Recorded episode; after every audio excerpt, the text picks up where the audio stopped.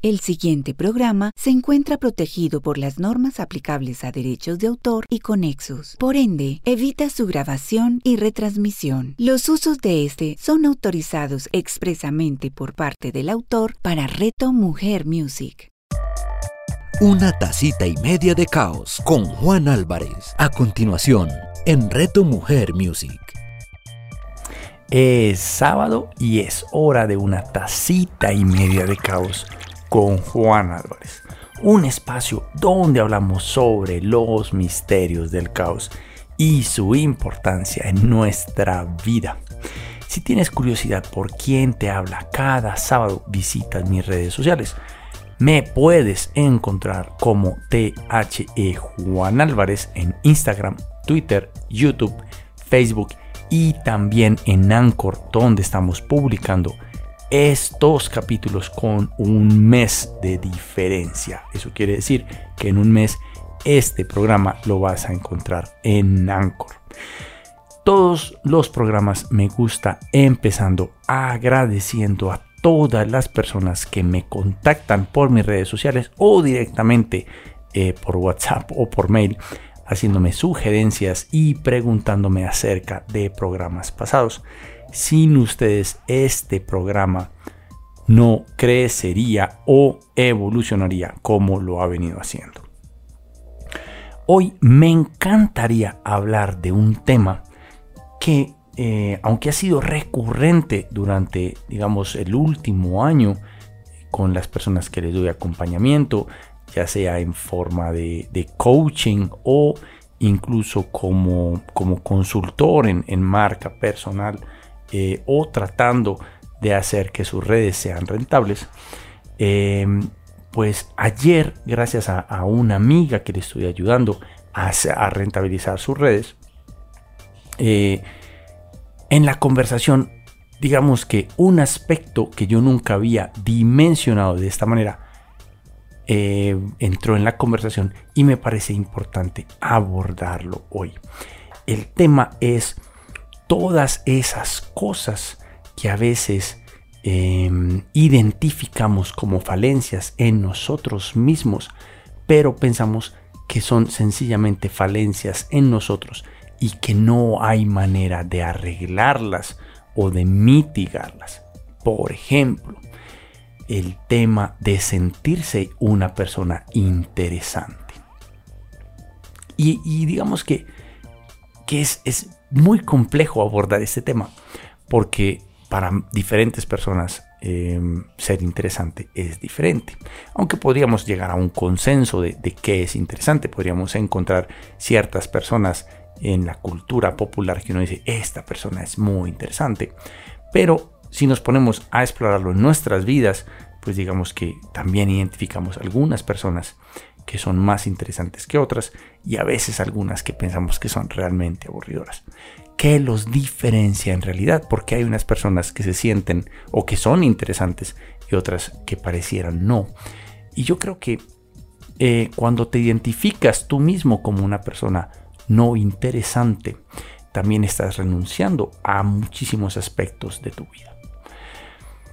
Eh, hace un par de capítulos hablábamos de la, digamos, de, de las cosas en las que nos parecemos, en que somos 99,9% iguales y solo nos diferencia el 0,1%. Y esto es muy importante acá, porque eso también quiere decir que si hay una persona que puede ser el mejor actor del mundo, todos los humanos tienen el potencial de ser los mejores actores del mundo. Y quiero que me sigan con esta idea. El potencial humano es igual en todos nosotros. Y esto quiero que de verdad lo, lo, interioricen y se lo chupen como un buen confite que tiene un buen sabor. Todos tenemos el potencial de ser lo que nosotros queramos. Ahora, para unas personas hay algunas cosas que son más fáciles que otras. ¿A qué se debe esto? Eh, pues de la misma manera que algunas personas tienen padres ricos y otros padres, eh, padres pobres, eh, pues digamos que al nacer ya la naturaleza ha tirado sus dados y la sociedad ha tirado sus dados, y hay gente que nace con un poquito más y gente que nace con un poquito menos.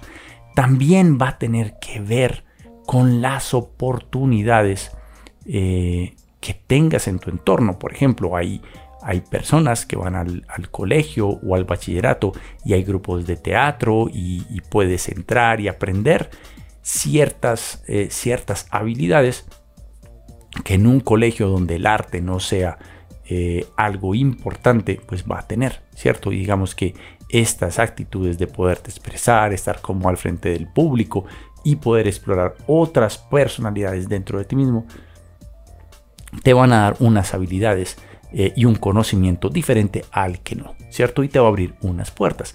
De la misma manera que una persona que tenga una escuela que sea más técnica, que de pronto les enseñen a manejar el Excel o el, eh, Word Office eh, en clase, en contraste con otros, pues van a de pronto ser más propensos a encontrar un trabajo administrativo. Gente que tenga padres profesionales seguramente va a crecer en una casa donde tenga unos ingresos eh, mejores que les va a permitir, eh, no sé, poder estar en más cursos, poder tener más actividades curriculares. Y esto es lo que yo quiero que todos seamos conscientes. Eh, hay cosas que sencillamente nos van a diferenciar. Em, no porque seamos diferentes, sino porque las condiciones que estuvieron durante nuestro crecimiento, las, las, em, eh, las comodidades que nos acompañaron durante nuestro desarrollo, nos formaron de una, de una manera y a otros no, ¿cierto?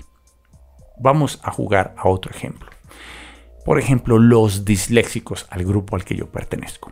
Generalmente, generalmente hablamos de los disléxicos como personas, eh, una que tienen una dificultad para leer, pero en realidad esa no es su gran dificultad. La dificultad de los disléxicos es que no perciben la realidad como el resto de las personas. Porque sencillamente, eh, digamos que su cerebro tiene algo extra o le falta algo que el resto tienen que hace que para los disléxicos sea un poco más complejo aprender. Ahora, por lo general, un disléxico que aprende a aprender termina siendo un gran profesor. Y la dislexia también está sobre representada en dos aspectos de la vida social. Uno, en los trabajos creativos. Generalmente los disléxicos terminan siendo personas muy creativas que puedes encontrar súper representados en directores eh, creativos o directores de arte. Ahora, el segundo lugar donde encuentras muchos disléxicos es la cárcel. ¿Por qué? Porque pues al final cuando tú eres una persona disléxica a la que el sistema educativo no le funciona muy bien y tienes que aprender a romper las reglas para aprender o para salir adelante, pues obviamente en una sociedad llena de reglas, un disléxico va a tener más dificultades para seguir las reglas que la sociedad espera que busques. ¿A qué quiero llegar con ese ejemplo? Todos tenemos, al nacer hay una lotería. Hay gente que va, digamos, hay gente que nace con ojos azules, hay gente que nace con ojos cafés, hay gente que nace rubia, hay gente que nace eh, con el pelo oscuro. Y esto va a tener eh, que ver, pues digamos que con, con las características fisiológicas de los progenitores que cada uno de nosotros tuvimos, digamos que de puro azar, porque si no se hubieran encontrado en ese momento en que se enamoraron o tuvieron sexo, pues seguramente hubieran tenido sexo con otra persona y hubieran nacido otra persona. Digamos que hay una lotería biológica gigante que nos da ciertos atributos y ciertas facilidades, de pronto unas piernas más largas, unas piernas más cortas, un cuerpo más eh, voluptuoso, menos voluptuoso, más musculoso, menos musculoso. Y esto nos va a dar una posición digamos que por defecto en nuestro grupo social. Y como si esto no bastara, pues hay otra lotería social que es si naces en una familia rica o en una familia pobre, en una familia educada o una familia que no ha tenido acceso a educación. Em, y todo esto va a condicionar la manera en la que ves tu vida. Ahora, dicho esto, no es para que utilicemos esta lotería social y biológica como una excusa de es que yo nací aquí, entonces no, es que yo nací así, entonces no. Sino que quiero dejar claro de que tú, a pesar de los limitantes o condiciones que puedas tener en tu vida, siempre tienes la opción de ser, de ser quien quieras ser. Si tú quieres ser el mejor actor del mundo y no tienes una sola habilidad actoral, lo único que significa es que vas a tener que estudiar más y practicar más que la gente que sí tiene habilidad. Eh, un amigo mío que se llama Andrés Lopera Sánchez siempre habla de que hay dos tipos de personas, las que son genios y las que no son genios. A los genios generalmente los conocemos desde muy jóvenes y generalmente triunfan muy jóvenes. Al resto de nosotros nos toca trabajar muy duro. Y a eso es lo que yo me refiero. Entonces, digamos que una persona que no se siente interesante, eh, una de las primeras cosas que debería pensar y empezar a mapear y, a entender es, es yo, o sea, yo mismo que encuentro interesante en otras personas y empezar a hacer una lista. Ah, a mí lo que me gusta es que esta persona me habla de unos temas que son muy interesantes. Dos, es una persona que cuando habla cautiva con su voz, perfecto, tiene un buen manejo de voz, o cautiva con la manera en que mueve su cuerpo, perfecto, entonces su presencia escénica es buena. ¿Me entienden? en el momento en el que yo empiezo a darle forma a qué es ser interesante, también empiezo a tener el pensum de todo lo que yo debería estudiar para yo también, también ser interesante. Ahora, si soy una persona que siente que nunca habla de temas interesantes, fantástico, haz la lista de qué temas te parecen a ti interesantes y empieza a leer un poco, empieza a buscar personas en las redes que hablan de esos temas y va, van a pasar dos cosas. Una, te vas a empezar a, eh, a empapar de ese tema, que es muy importante porque entre más conocimiento tengas sobre ese tema, pues vas a poder hablar con un nivel más de experticia también sobre ese tema. Lo otro es que vas a empezar a familiarizarte con las palabras de esos temas que es algo donde uno reconoce a veces a la gente cuando quieren hablar de un tema, pero no es del todo, no, no, es, no se sienten como, como cómodos hablando del tema y hablan con palabras que no eh, pertenecen o, que no hacen alusión o que no, no está en una conversación natural sobre ese tema y uno mismo se da cuenta, bueno, esta persona no sabe mucho de ese tema. Entonces, una de las cosas es empieza a leer sobre ese tema, empieza a consultar y vas a aprender sobre el tema y vas a empezar a tener un mejor léxico que te va a ayudar a entender y a expresarte mejor sobre los temas que te interesan. Eso es uno.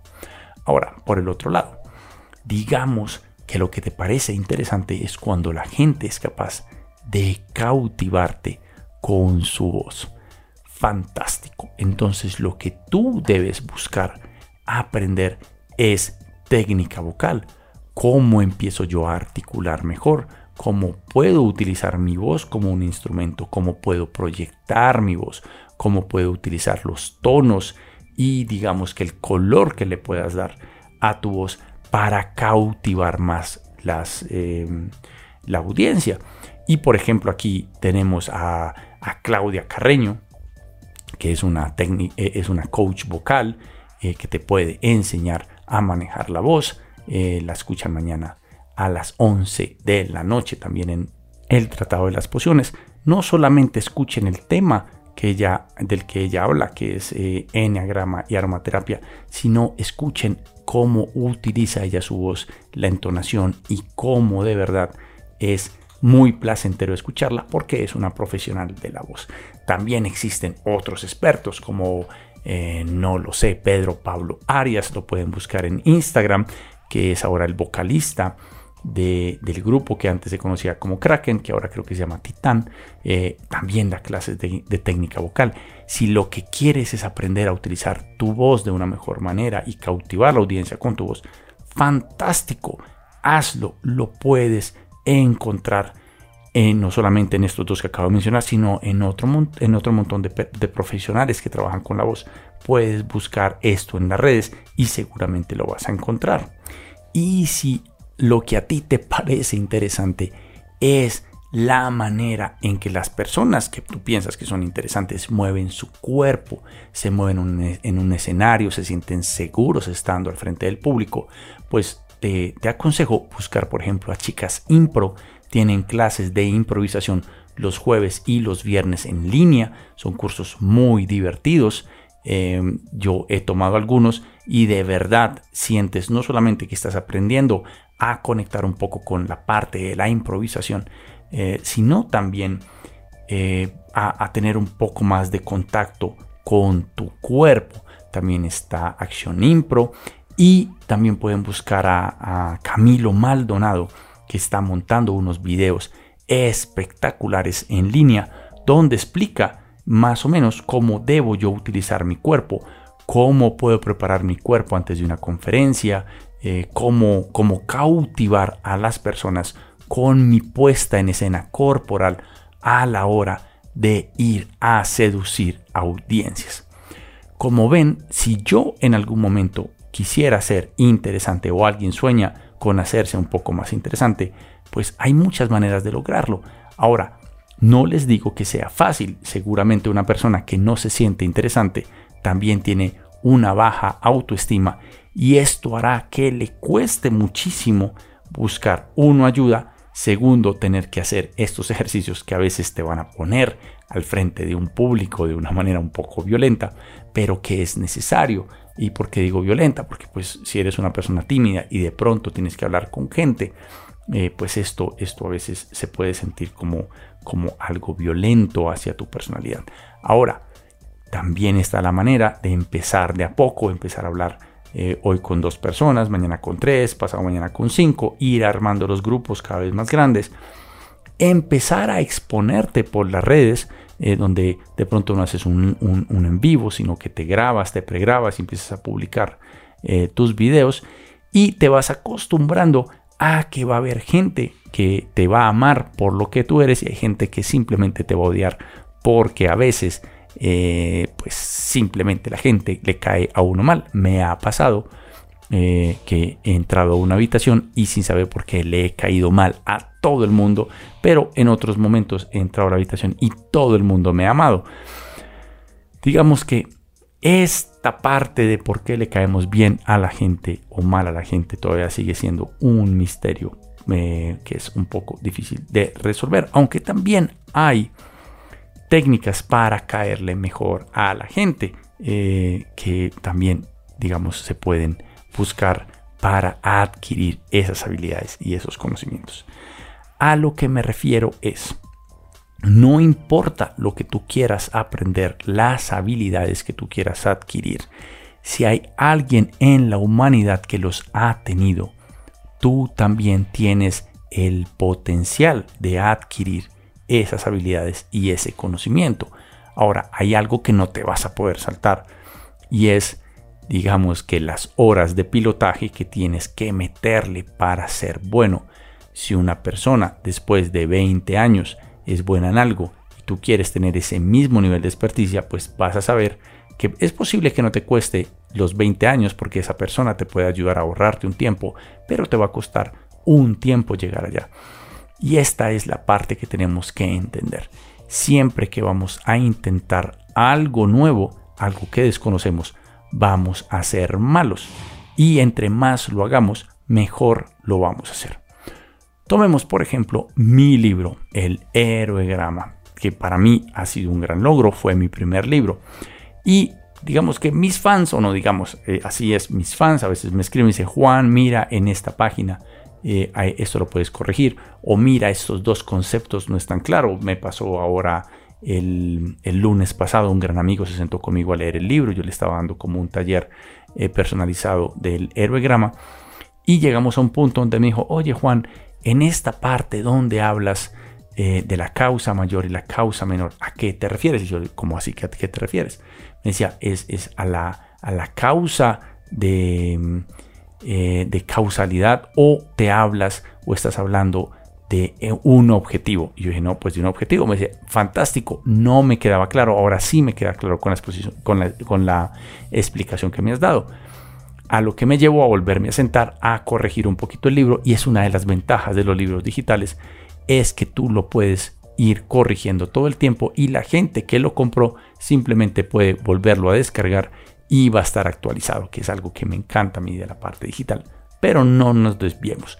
A lo que quiero decir es, mi primer libro pienso yo que es bueno, no es tan bueno como va a ser mi libro número 20.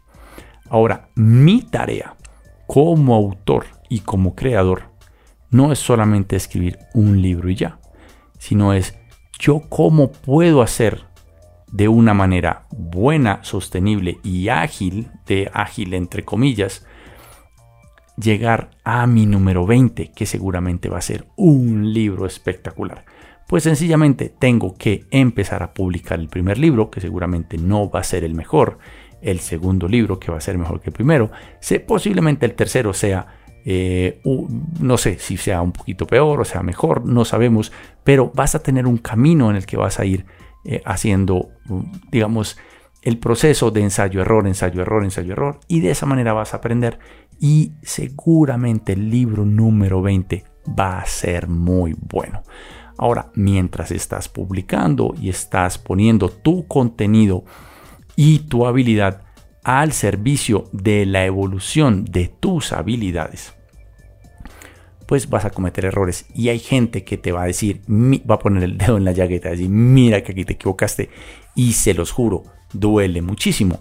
Ahora, toma ese dolor no para aprender que no vas a seguir, sino para aprender que no vas a cometer el mismo error en el siguiente libro, en el siguiente intento, en tu siguiente aprendizaje. ¿Cierto? Esto es lo importante que hay que aprender. Ahora, seguramente vas a cometer errores diferentes. Eh, no me acuerdo si era la ley de Murphy que decía, o era un axioma de Murphy, de Murphy que dice que si que si hay cuatro errores y tú eres capaz, eh, si, hay, cuatro posibilidades de cometer un error y tú eres capaz de evitar esas cuatro, eh, esas cuatro posibilidades de error, eres capaz de evitar esos errores, va a aparecer una quinta posibilidad que es peor que las otras cuatro juntas. Seguramente va a ser así, te vas a equivocar, te vas a descalabrar, pero vas a aprender muchísimo. Y volvamos entonces al tema del principio. Hay cosas que a veces sentimos que no, que para las que no estamos hechos. Por ejemplo, me he encontrado últimamente gente que siente que no son interesantes, a pesar de que a mí me parecen personas súper interesantes. Pero no importa lo que yo sienta, si ellos no sienten que son interesantes, pues digamos que entonces la gente empieza a ser retraída y empiezas a renunciar a espacios importantes de tu vida a los que nunca deberías renunciar. Y aquí viene, digamos que la parte de la simbología de cuando te vuelves mayor de edad. En realidad, ¿qué significa? Volverse mayor de edad en realidad significa cuando te entregan las llaves de tu propio carro, de tu propio cuerpo y dicen, mira, eres mayor de edad, ya eres un ciudadano eh, no eres un menor de edad, lo que significa es que desde ese momento en adelante, tú y solo tú eres responsable de autoeducarte el resto de tu vida. Y quiero que de verdad dejen que eso les entre bien en el pecho y en el corazón y se sientan orgullosos de todo lo que han logrado. Ya sea que sientan que han logrado muchísimo o poco, seguramente ese poco que hayan logrado es mucho más de lo que ustedes se imaginan. A los humanos no sé por qué nos cuesta muchísimo darnos cuenta de nuestros propios logros. De pronto tiene, tiene que ver con que nuestra vida es normal para nosotros. Por ejemplo, cuando yo le cuento un poco a la gente acerca de mi vida, todo el mundo dice, ay, has tenido una vida fantástica. Ahora, para mí, simplemente es mi vida, es la vida normal de Juan Álvarez. Yo cómo puedo saber que mi vida es fantástica si sencillamente es la vida que yo siempre he tenido. Y eso nos pasa a todos. Para todos nosotros, nuestra vida, nuestro conocimiento, nuestras experiencias son experiencias normales que hemos normalizado y cuando normalizamos las cosas sencillamente no parecen espectaculares. En algún momento manejar tu primer coche fue algo espectacular y te encantaba poder tener oportunidades de montarte en tu coche y aunque te daban nervios de irte a chocar o, porque, no, porque no eras muy hábil con tu carro, simplemente tratabas de eh, montar y hacer tus horas de pilotaje eh, muy seguidos. Después llega otro momento en que te da incluso pereza tomar tu carro, ¿cierto? Yo quiero que, aunque la metáfora del carro de pronto no es tan buena, porque no es bueno que utilicemos el carro para todo, pero también se, se, traduce a las parejas, a los juguetes, a las relaciones, a los viajes. Ese es un muy buen ejemplo. Yo, por ejemplo, he podido mantener eh, cierto asombro con los viajes en avión. Yo creo que una de las cosas es porque le tengo muchísimo miedo a volar. Y esto es, eh, la mayoría de la gente no me lo cree, pero eh, mientras estoy sentado en el avión, el avión prende todos los motores antes de que suba antes de que despegue, pues escucho todos los tornillos y todas las cosas que se están moviendo en el avión. Y casi que puedo ver cómo el avión estalla al frente en mis ojos mientras estoy sentado ahí.